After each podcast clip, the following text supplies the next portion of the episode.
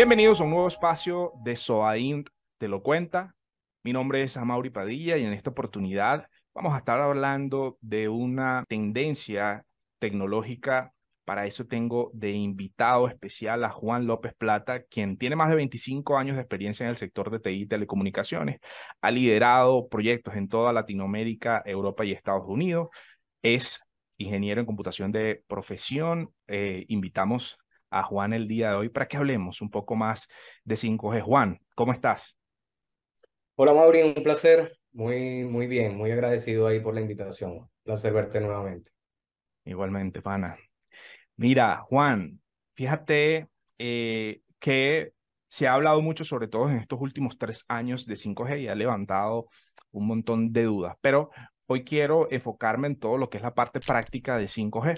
Y em, la primera generación, explicando un poco a grandes rasgos el contexto, primera generación de los teléfonos que permitía hablar que otra cosa. La segunda generación introdujo SMS, la tercera generación llegó Internet a los teléfonos móviles, a los dispositivos móviles. La cuarta generación trajo banda ancha, cuarta generación LTE, pero hoy estamos viendo la entrada de la quinta generación, el 5G, ¿Nos puedes explicar un poco qué es exactamente esa tecnología? ¿Qué implica 5G? Sí, amor, y bueno, eh, excelente empezar por allí. Mira, eh, quizás el, más allá del tema de evolución, ¿no? Mucha gente se centra mucho en, en, lo relacionado al, al, ancho de banda, a poder tener, a poder descargarse una película más rápidamente, ¿verdad? Que de pronto, de hecho, hay algunos benchmarking que hacen los ejemplos con 3G y 4G, que de pronto te tardabas algunas horas y ahora lo puedes hacer en segundos. Sin embargo, yo creo que el componente más importante en, a partir de ahora es un concepto que, eh, eh, indispensable que es la latencia. Y, y, pensemos en la latencia como ese tiempo de respuesta ¿no? que tenemos los seres humanos, eh, los dispositivos en responder a algo, ¿no? en, en responder a una a, reaccionar a alguna acción que, que, se nos da. Por ejemplo, la vista, ¿no? Tiene un tiempo de, latencia que está alrededor de allí a que viaja algo que tú ves, que va al cerebro y que tú reaccionas entre unos 20 y 40 milisegundos, ¿ok?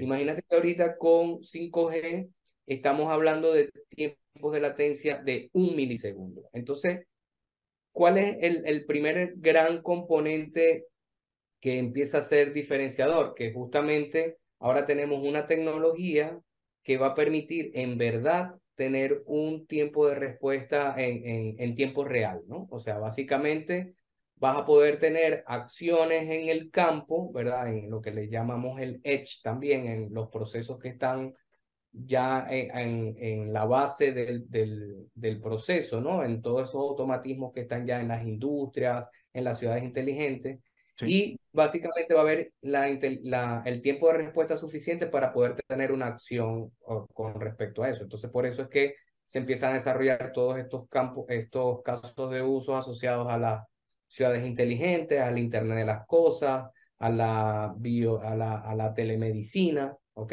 Entonces, eh, lo, lo, otro importante aparte de la latencia es que también 5G ya te permite trabajar sobre eh, frecuencias milimétricas, que además de que ayuda a todo este tema de latencia, también tú puedes tener muchos dispositivos que van a incrementar tu eh, campo de acción, ¿no? Hoy en día con las, con las tecnologías tradicionales como LTE, eh, tú puedes tener, tienes radiobases que están extendidos en la ciudad, que son grandes, ¿no? Y que tienen un área de cobertura. Hoy día con 5G empiezas a tener dispositivos parecidos a lo que era un access point, que puedes tener un edificio, un centro comercial, en una oficina, y eso también eh, empieza a dispersarse para, para los temas de redes privadas también. Dentro de las arquitecturas actuales, es decir, ¿cuál es el cambio que hay de las arquitecturas que tienen las empresas de telecomunicaciones o las empresas que, que tienen este tipo de, de infraestructura de LTE a 5G? ¿Cuál es el cambio? Bueno, uno, básicamente, efectivamente, la infraestructura empieza a, ampliarse, ¿no? Ya antes de pronto tenías cientos de radiobases, por ejemplo, en una ciudad, ahora empieza a exponencialmente esto a multiplicarse a miles, ¿no? Porque también se hacen más pequeñas. ¿no? Este, Nosotros, por ejemplo, recientemente estuve con una empresa de telecomunicaciones en, eh, acá en Estados Unidos haciendo unos, eh, revisando una, acompañándolos unos cambios de radio base y se ve cómo se ha reducido los tamaños de los dispositivos, el consumo de energía, ¿no? Para prácticamente la misma acción e inclusive más, más, más acción. Em, eh, eso obviamente trae algunos desafíos, ¿no? Como los temas de mantenimiento, de, de, cómo controlar todos esos activos que ahora tienes en la calle, ¿no? Este, y empieza a haber una transformación que en la cual necesitan montarse rápidamente las telcos, ¿no? Y es básicamente la parte de automatización. Entonces, todas las telcos van a empezar, ahora no es lo mismo que yo tuviera que administrar antes, no sé, 100 radiobases, ¿verdad? O, o, cientos de dispositivos, ahora tener que, eh, que controlar, mantener miles, ¿no? O cientos de miles. Entonces, la automatización empieza a ser un componente muy importante para yo poder desplegar todos los el software, actualizaciones que tengo que hacer en, todas estos, en, todos estos dispositivos, eh, todas las aplicaciones que deben actualizarse. Y el modelo de negocio también cambia mucho para las, para las telcos, ¿no? Y vienen, y, aparte de los incumbentes tradicionales, que son las telcos tradicionales, hay empresas que empiezan a ver una oportunidad también acá, porque la tecnología se hace más accesible, ¿no? Entonces, entonces, por ejemplo, las utilities, ¿no? Las empresas eléctricas, eh, las empresas de agua, de gas, que tienen toda una infraestructura en la calle, también pueden empiezan a haber oportunidades para dar servicios con, con 5G. Fíjate que yo, yo tenía el enfoque en empresas de telco, pero acabas de mencionar otras empresas de servicios también, incluso puede ser eh, eh, eh, empresas públicas que estén, digamos, llamadas a mejorar sus servicios o que tengan como, como miras mejorar su servicio de cara al ciudadano.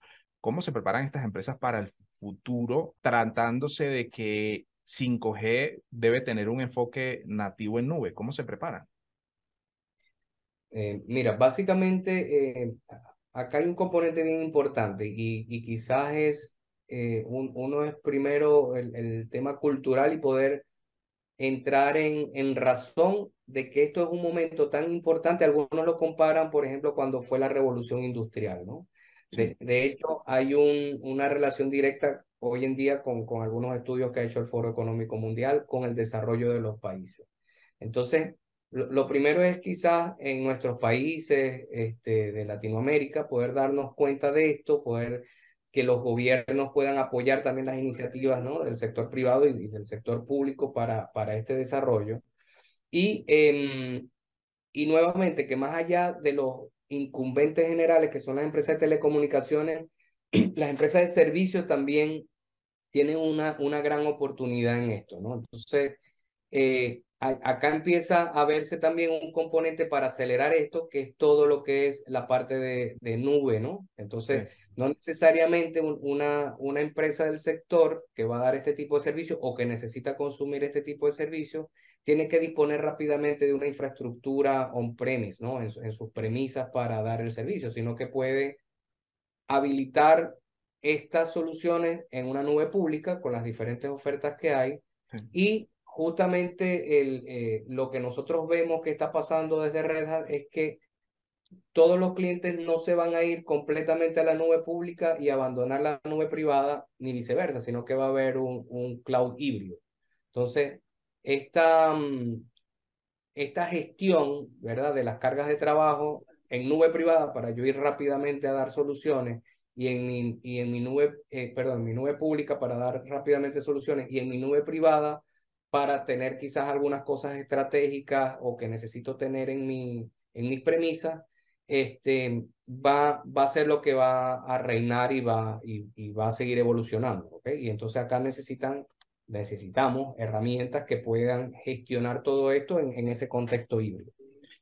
Sí, yo creo que la adopción de la nube termina, termina siendo también un componente que, que las empresas tienen, tienen que ver. O sea, siempre hablamos de, de, de las tendencias tecnológicas y de temas de innovación, pero finalmente las decisiones que se tomen tienen que llevarnos en ese camino.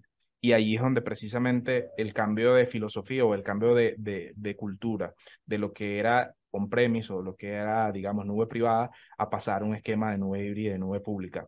Juan, fíjate que se, que se puede mezclar la arquitectura actual on-premise con los elementos que se van a tener en nube para potenciar 5G. Completamente. De hecho, es, es la única manera de poder dar soluciones rápidamente y cubrir la demanda que tiene, que, que van a empezar a generar las, las ciudades y, y, lo, y, los usuarios, ¿no? El consumidor al final. Sí. Van a empezar a ver casos de uso, bien sea disparado por, por el ciudadano común. Ahora, el, el, inclusive el concepto de cómo eh, le llamamos al consumidor, ahora hay un concepto que se llama prosumer, ¿no? Que básicamente es una persona que produce y consume, o sea, te doy un ejemplo, una persona que tiene celdas solares en su casa, ¿verdad? Sí.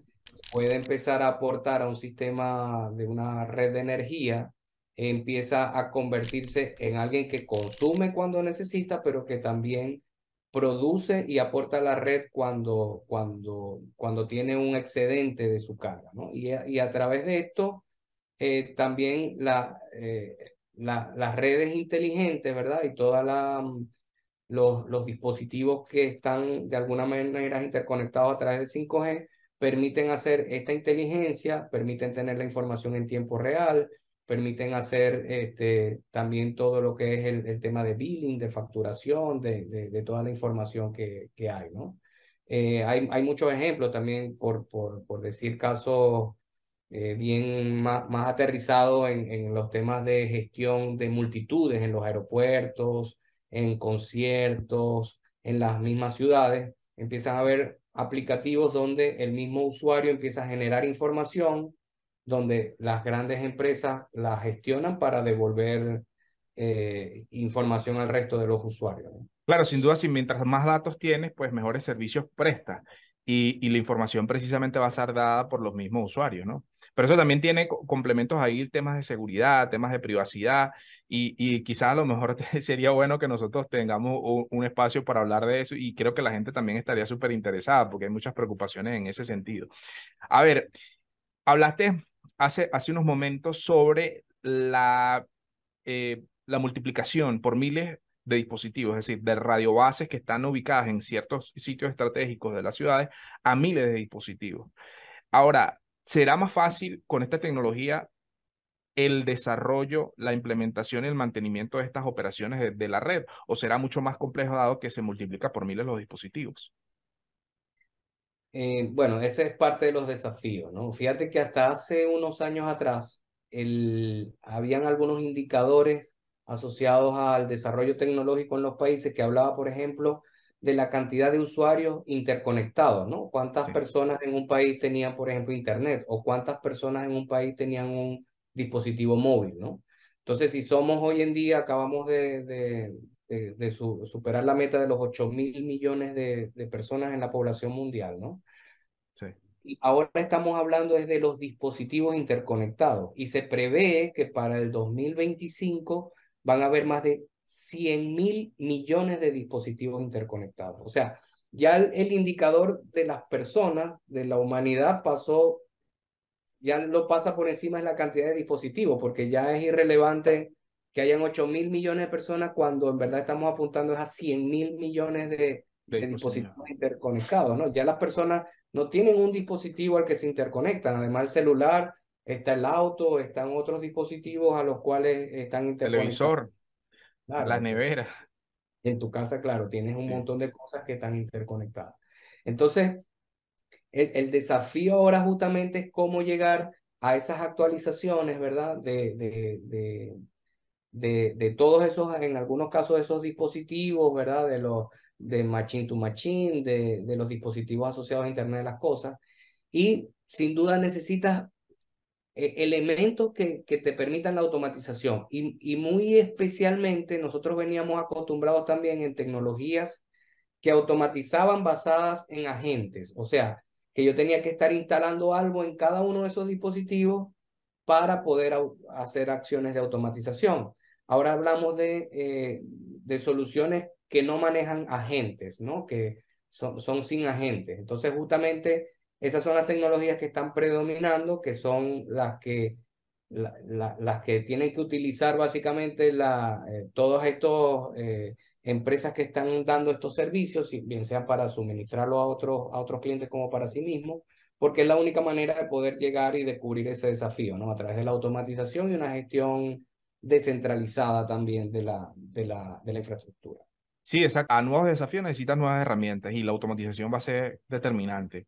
Juan, para ya para finalizar, la última pregunta que tenía para ti tiene que ver es cómo ayudará 5G a satisfacer la creciente demanda. Es decir, la gente sí, como dijiste al inicio, quiere ver películas más rápidas, la gente quiere tener servicios más, más prestos. Eh, ¿cómo, ¿Cómo ayudará, digamos, 5G a satisfacer la demanda de Internet actual? Bueno, bien, bien importante la, la, la pregunta y, y, y, yo creo que una de las cosas para las cuales llega 5G también hoy en día es para democratizar los accesos, ¿no? Fíjate que nuevamente, muchas empresas, volviendo a las empresas de telecomunicaciones, en muchos países, especialmente de Latinoamérica, eh, no habían coberturas en algunas regiones, bueno, porque de pronto había muy pocos usuarios, no era viable económicamente tener todo ese tipo de infraestructura. Hoy, hoy en día con 5G empiezan a haber, primero, dispositivos más económicos, este, y segundo, eh, como se ha abierto eh, a través del open source, ¿verdad? Como las tecnologías que hoy en día eh, suministra Red pone a disposición Red Hat en, el mercado, e inclusive a través de, de, hardware también abierto, empiezan a haber otros, em, otras empresas que desarrollan tecnología abierta, con protocolos abiertos, ya no tan cerrados, con un lock-in, y también más accesibles, ¿no? Entonces, básicamente esto también abre todo un mundo donde no, no necesariamente los incumbentes tradicionales son los que van a seguir dando los, los servicios. Van a empezar a ver empresas locales. Bueno, en, Venezuela está pasando mucho, ¿no? Hoy en día con servicios de Internet, en cada estado, en cada ciudad sale alguna empresa. Alguna empresita de, Internet, claro. algún servicio de Internet. Y eso justamente están apalancados en que hay una democratización de, de esas tecnologías, ¿no? Lo mismo está pasando con 5G, o sea, van a empezar a ver, y, y, ya está sucediendo en muchos países, empresas que están dando los servicios o una empresa que de pronto se dedicaba a algo, ¿no? Por ejemplo, en, en, en Panamá está el canal de Panamá, que si bien no es una empresa de telecomunicaciones, tiene toda una red, ¿sí? A lo largo del país. Entonces empieza a haber una oportunidad de negocio también en el sector de telecomunicaciones para toda la región, ¿no?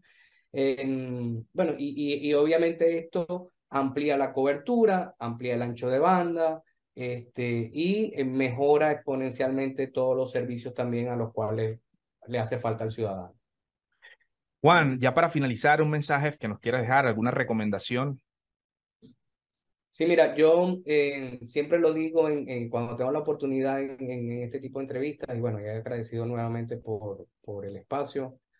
Yo creo, lo, lo que dije al principio, y, y, estoy de acuerdo, por ejemplo, el, Foro Económico Mundial habla de una, o sea, un, un momento tan importante como lo fue la revolución industrial. En la revolución industrial, ¿verdad? Quizás uno de los hitos que casi todo el mundo conoce es cuando la máquina de vapor, y entonces las, em, em, empezaron en algunos países, algunas empresas a, a, incluir en sus procesos este tipo de, de, de, dispositivos que automatizaban las tareas. Esos países que empezaron, que, que creyeron en eso, ¿verdad? Y que dejaron de pronto en su momento el caballo, la yegua, el buey, por este tipo de dispositivos, ¿verdad? Por tractores, por máquinas. Maquinarias a vapor, Son los que hoy en día, claro, son los que hoy en día son los países desarrollados. Hoy, nosotros quizás a otra escala, tenemos una nueva oportunidad.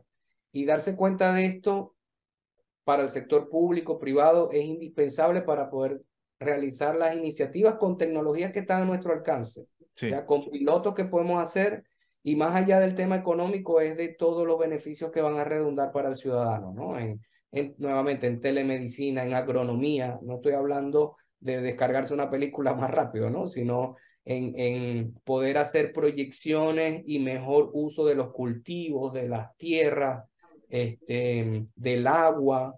Eh, todo eso está asociado con estas tecnologías y, y obviamente los países que, vayan primero hacia ese uso, hacia el desarrollo de los casos de uso asociados a esa tecnología, van a estar más cerca del, del desarrollo definitivamente. Bueno, muchísimas gracias, Juan. Fue Juan López Plata, quien tiene más de 25 años en el área de TI y telecomunicaciones. Él es Senior Account Manager de Red Hat y trabaja para toda la región. Juan, tus redes sociales para, para contactarte en el caso de que alguna persona quiera consultarte alguna otra cosa. Bueno, arroba J. López Plata. allí básicamente tengo en, en, Twitter. En Twitter y bueno, en, en LinkedIn, Juan López Plata. Muchísimas gracias, Juan. Hasta la próxima. Gracias por estar. Me despido, despido el espacio y nos estamos viendo en el próximo SOA